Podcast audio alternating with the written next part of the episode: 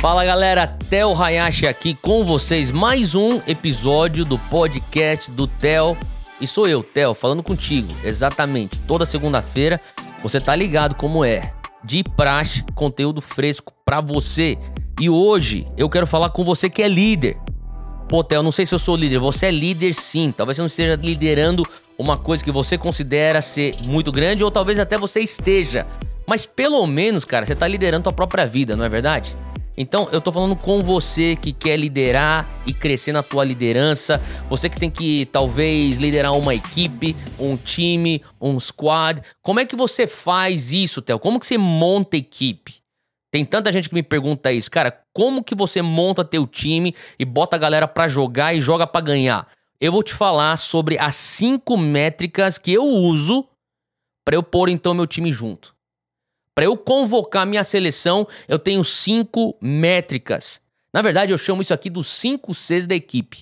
Se você tiver aí, talvez anotando no teu celular, escutando isso aí no teu trânsito ou aí no teu quarto, e você fala assim: "Eu quero crescer em liderança", o que eu quero compartilhar aqui com você hoje, vou dividir aqui o meu segredo é os cinco Cs da equipe do Tel. Eu tô pautando em toda equipe, seja equipe de mídias sociais, equipe de discipulado de adolescente, equipe de, sei lá, cursos da, da lá na Dunamis Farm, seja o que for, equipe no The Sand, equipe na Zion Church, equipe no Dunamis, equipe em uma renca de coisas que eu tô fazendo, eu sempre passo por esse filtro aqui. 5 Cs da equipe do Tel, 5 Cs da tua seleção. Primeiro C, competência. Eu não sei você, mas não dá para trabalhar com gente competente. Então, primeiro C é competência. Você é competente para fazer a função? Você tem que perguntar: será que esse fulano aqui é competente para fazer aquilo que eu vou esperar dele fazer? Será que ele tem o skill set? Será que ele tem a técnica? Será que ele tem o know-how? Ele tem a habilidade? Ele tem é, é, a técnica requerida para cumprir o trampo? Para você cumprir a missão, ele consegue fazer o job. Então a primeira coisa que eu estou perguntando é competência. A pessoa tem meio de fazer isso virar? Ou eu estou exigindo dele ou exigindo dela uma coisa que é impossível, que está além do alcance dessa pessoa? Se for além do alcance, é melhor eu nem convocar. Porque senão eu tô pondo essa pessoa para baixo. Eu tô, eu tô posicionando ele ou ela para um fracasso. Isso nunca é legal. Então, como líder, você tem que ter essa responsabilidade. Não vai chamar alguém que não consegue get the job done, que nem a gente fala no inglês, cumprir a missão. Então, eu quero ter alguém que é competente. Número dois, o segundo C, é caráter.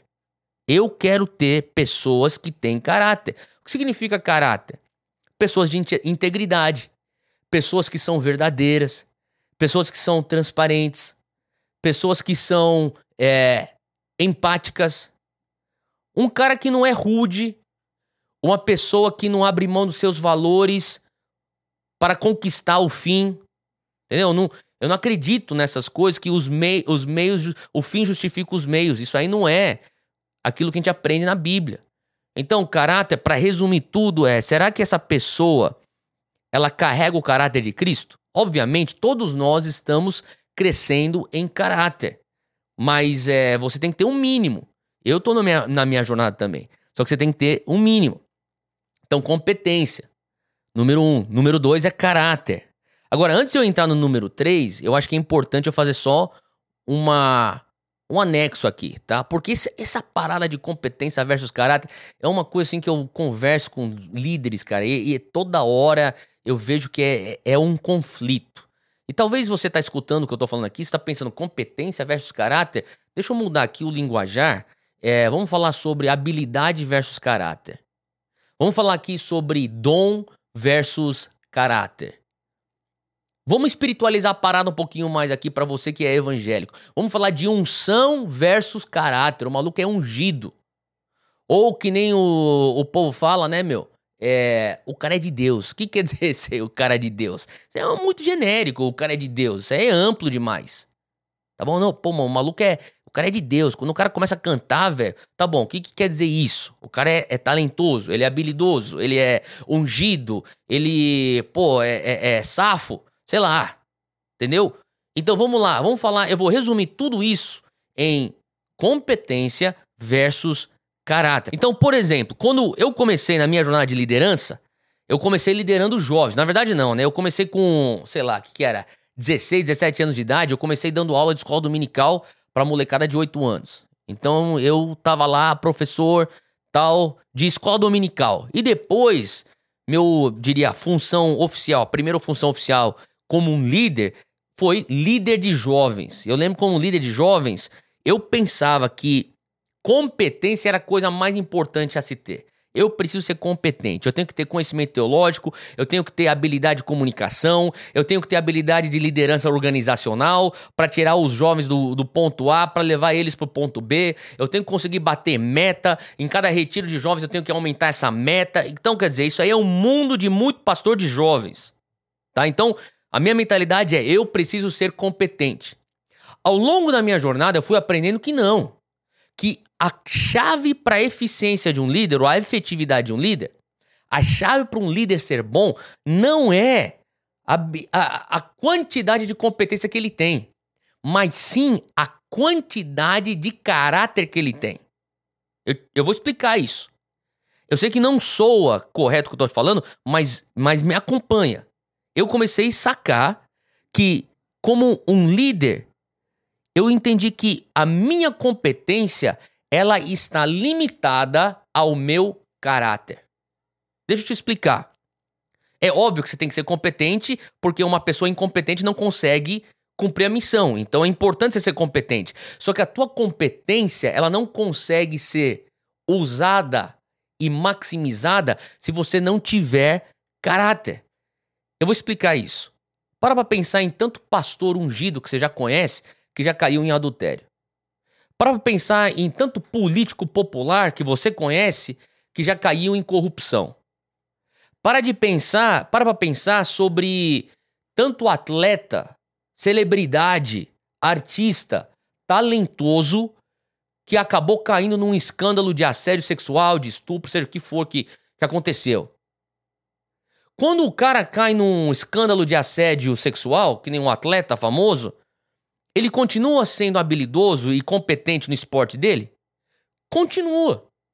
Só que daí ele tem que sair em frente à imprensa, o clube vai ter que desligar ele, o time vai ter que desligar ele, e agora a falta de caráter limitou a competência dele de ser continuar a continuar a ser maximizado. Faz sentido? O pastor que é removido do ministério porque caiu em adultério ou um escândalo financeiro, esse pastor continua ungido mesmo removido da igreja.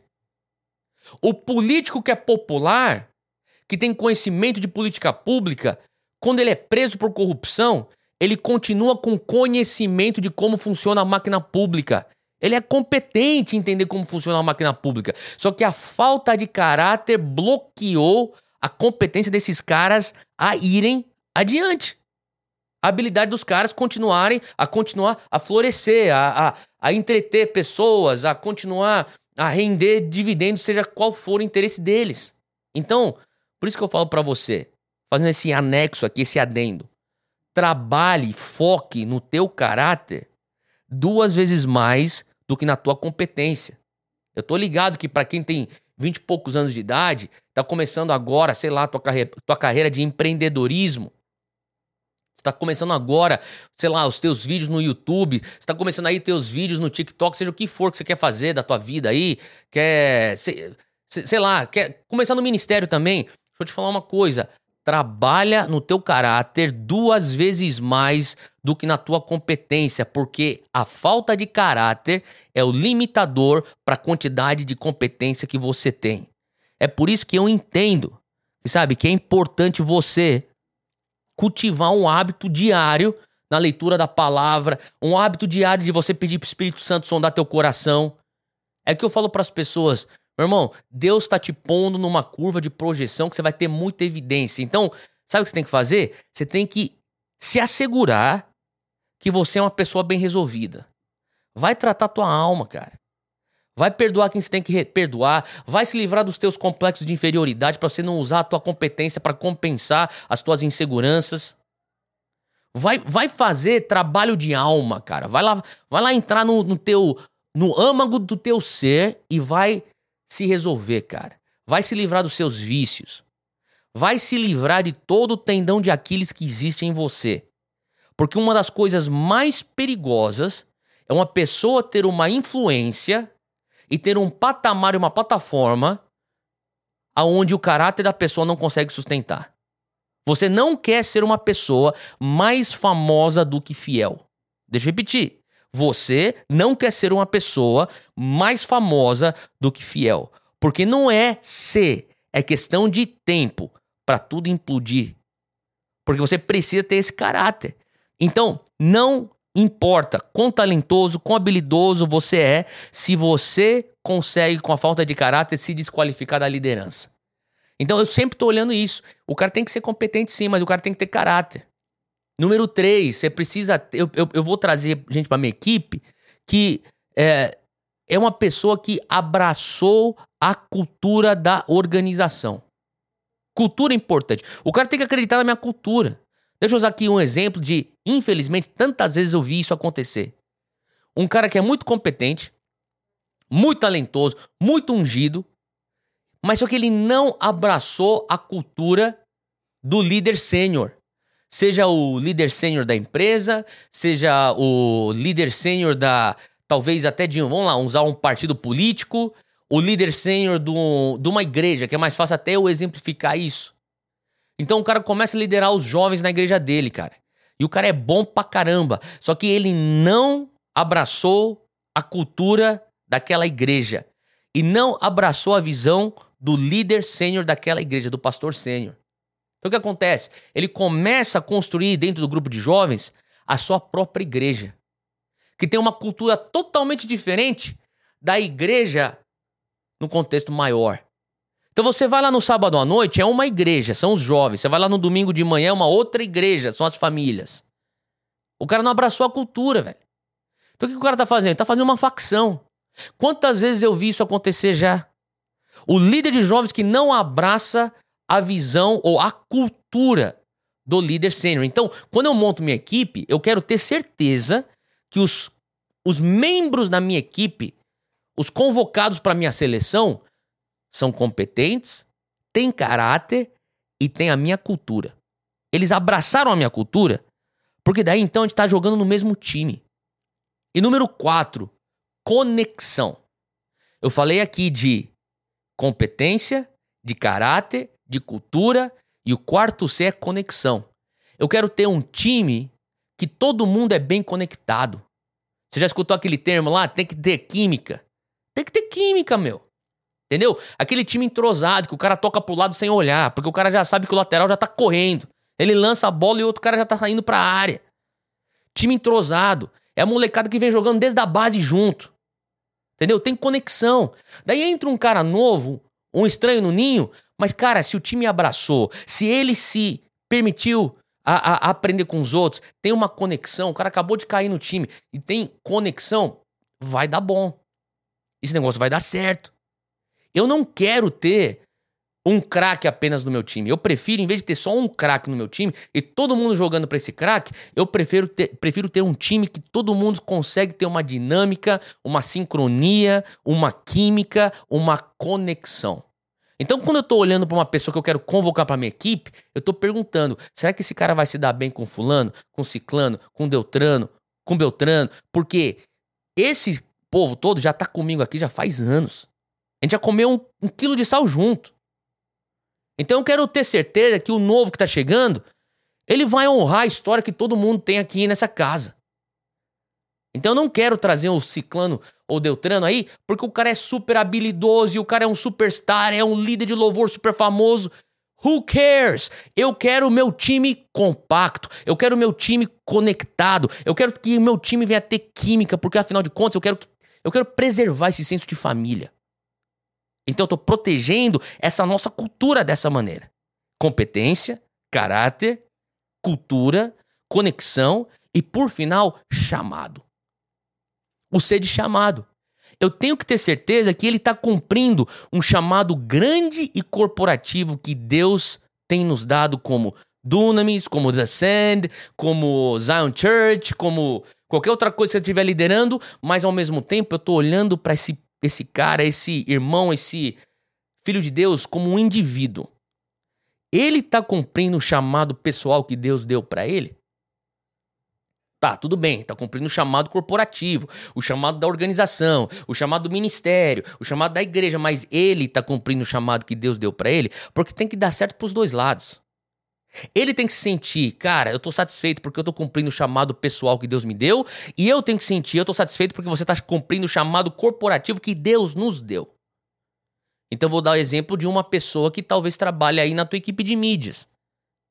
O cara tem um chamado específico, individual. Deus me chamou para trabalhar com multimídia. Deus me chamou para trabalhar com vídeo, com áudio. Deus me chamou para trabalhar com dirigindo filmes. Deus me chamou para eu trabalhar com iluminação, com som, seja o que for. Eu preciso de um cara desse na minha equipe. Então, quando eu trago um cara desse, eu tenho que ter certeza que ele não se sente pô, eu só tô só construindo o chamado corporativo e o meu chamado individual tá ficando pro lado. Não. Tem que ser bom pros dois lados. Não é verdade? Se em sociedade lá fora, sociedade de negócios seculares, isso é o que pauta bons negócios, como que isso também não vai dar certo na igreja? Quanto mais na igreja. Eu tenho que respeitar o chamado de Deus individual na pessoa, e essa pessoa também tem que entender que eu cumpro o chamado que Deus me deu, enquanto eu cumpro essa visão maior. Quando você tem essa combinação, o negócio é bom. Então, você precisa ter no teu time pessoas que são competentes sim, mas são também pessoas de caráter. E também são pessoas que abraçaram a tua cultura, a cultura da casa. Pessoas que são pessoas de conexão, de conexão química com a equipe e que estão cumprindo o seu chamado individual enquanto estão cumprindo o chamado corporativo ou geral da organização da tua visão. Então fica aqui o meu segredinho aí para vocês. Como é que a gente monta a nossa seleção? Como é que a gente monta nossas equipes? Eu estou usando essa métrica aqui dos 5 Cs. Então eu espero que isso tenha te ajudado, te abençoado. E fica aqui mais um episódio do Teu Hayashi. E até a próxima.